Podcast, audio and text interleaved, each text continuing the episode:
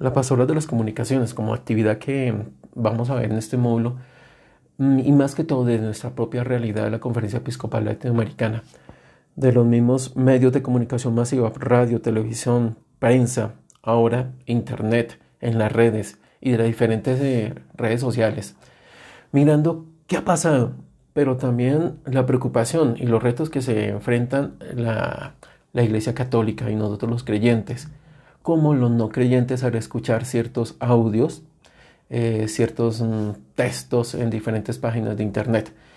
Si, sin más preámbulo, es aquí donde yo quiero enfocarme que todo el fundamento de la pastoral de la comunicación como medio de preocupación para difundir el Evangelio, difundir la, la formación, difundir la catequesis, difundir esa buena nueva a toda la humanidad.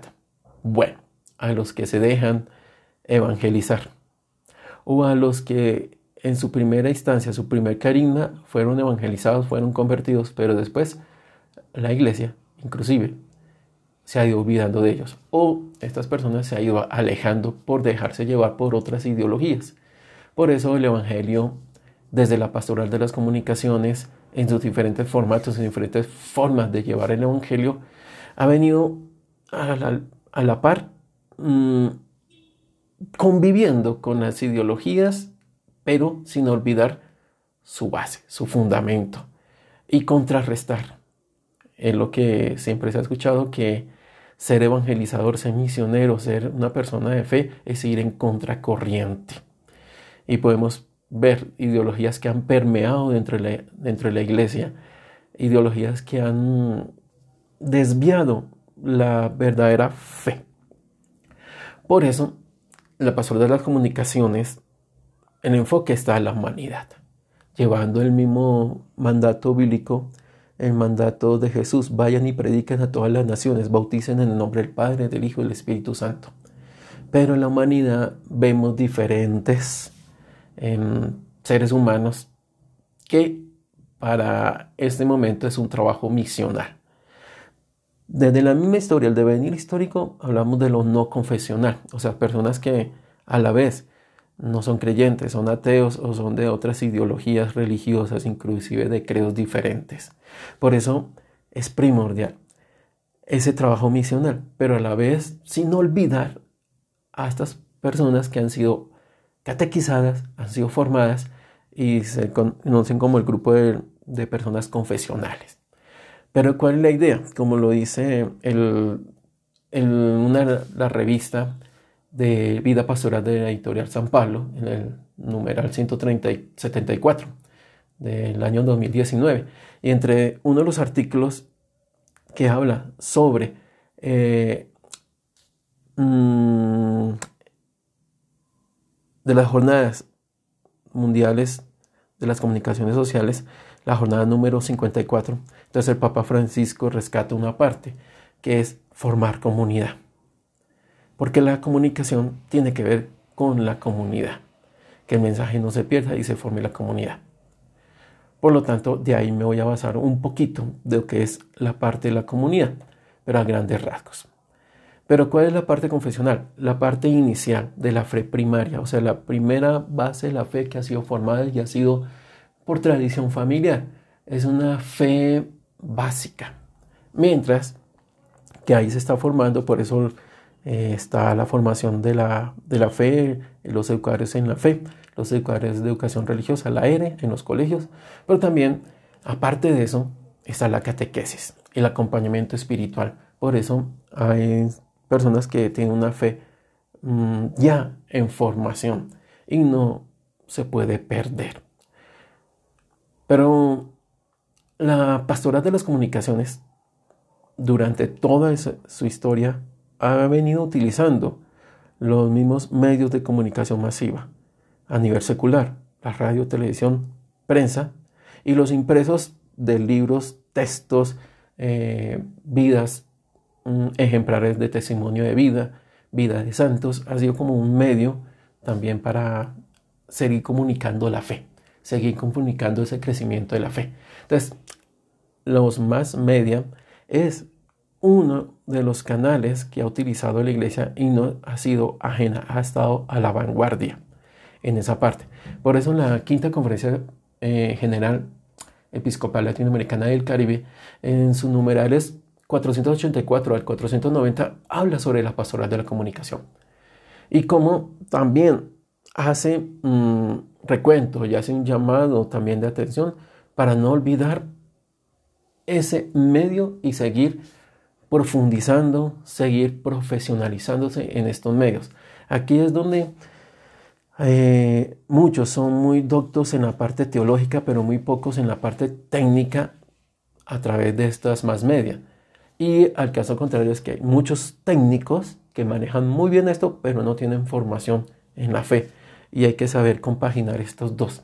Por eso la preocupación, por eso la preocupación de formar eh, verdaderos mm, idóneos eh, personas que tengan que ver con los medios de comunicación. Radio, vemos en Colombia, tenemos Radio María, tenemos a emisora Minuto de Dios, emisora Mariana, tenemos los más fuertes y más escuchados eh, a nivel mm, nacional y puede haber radios rock locales. En televisión, a nivel nacional, pues ah, tenemos eh, en sus momentos eh, la transmisión de la Eucaristía. Tenemos ya a nivel más global, tenemos el canal EWTN en español o en inglés, en diferentes idiomas a nivel mundial. El canal del Vaticano, Vatican News, o sea, se ha utilizado la televisión. Pero, y también un canal propio, tenemos a Cristovisión, a Lumen 2000 por parte del Minuto de Dios, que es un canal. Pero mmm, falta expandirse más. Si queremos tener una televisión más, más formada, más profesional. Estos los que he nombrado han sido los mm, primeros, digamos así. Prensa, eh, en su historia hemos conocido el catolicismo y, y, de ahí diferentes formas de evangelizar. Tenemos el pan de la palabra, el dominical, ah, impresos también, y las prensas locales, ya sea de comunidades religiosas como en las diferentes iglesias locales, episcopales también y de conferencias. Tenemos impresos de imágenes para la catequesis, para la formación, para los grupos de oración. Entonces ha utilizado también este medio. Pero, ¿qué falta? No perderlo, pero sí profundizarlo más.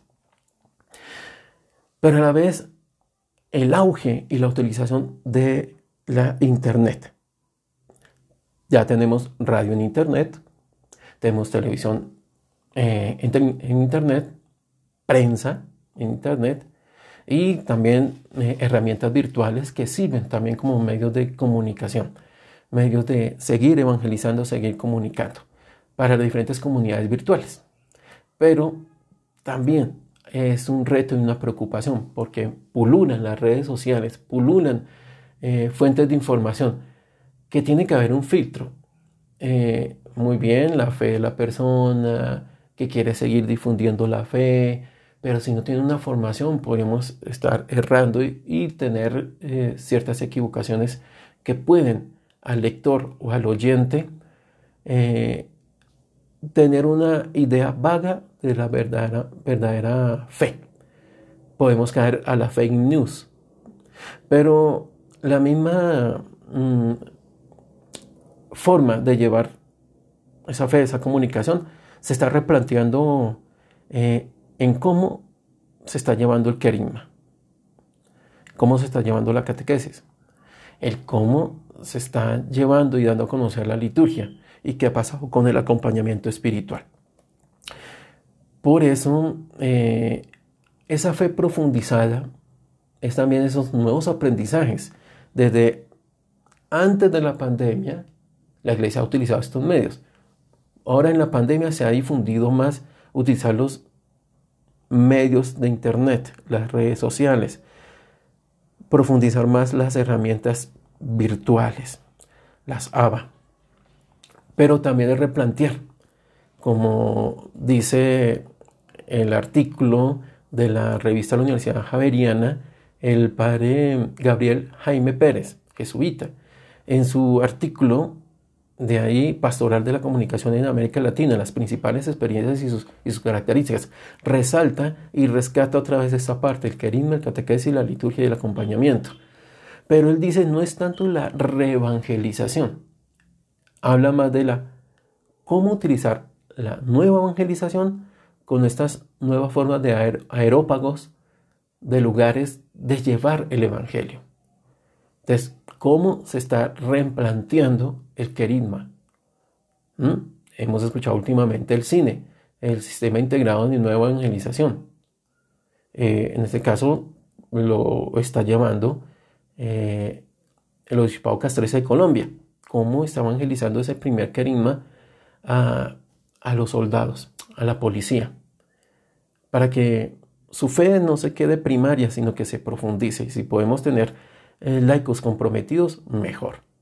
La catequesis, últimamente mm, tenemos el nuevo directorio de la catequesis y que también se está a la vanguardia de cómo se está utilizando los medios virtuales para la formación en la catequesis. La liturgia, como yo he dicho, se ha llevado mm, una, la Eucaristía en televisión y también se está llevando la Eucaristía a nivel virtual por el asunto de la pandemia medios para llevar la liturgia, pero es muy diferente, ¿no? Porque la liturgia, pienso yo, es presencial, pero por cuestiones de la salud y bioseguridad también se está utilizando en la forma virtual. Entonces, ¿cómo se está formando en la liturgia? Pero también el acompañamiento. Listo, se iba a la parroquia, se hablaba con el padre, se confesaba o tenía una dirección espiritual. Y en esta parte de la revista Javeriana, el padre Gabriel Jaime rescata una parte que me dejó pensando, el acompañamiento telefónico. Mm, curioso, ahorita tenemos las videollamadas en diferentes plataformas y qué curioso, ¿no? Mm, yo imagino una, una confesión en videollamada. Mm, una asesoría espiritual. Así como se hace una asesoría médica, pienso que también hay una asesoría espiritual también de esa forma. Es curioso, son nuevos retos, nuevas formas, y donde se tiene que romper ciertos paradigmas y replantearse una vez más la pastoral de la comunicación, cómo utilizar la internet, las redes sociales, evangelizar, ir en contra de la fake news, formar en la verdadera fe, ir a las fuentes verdaderas. Gracias.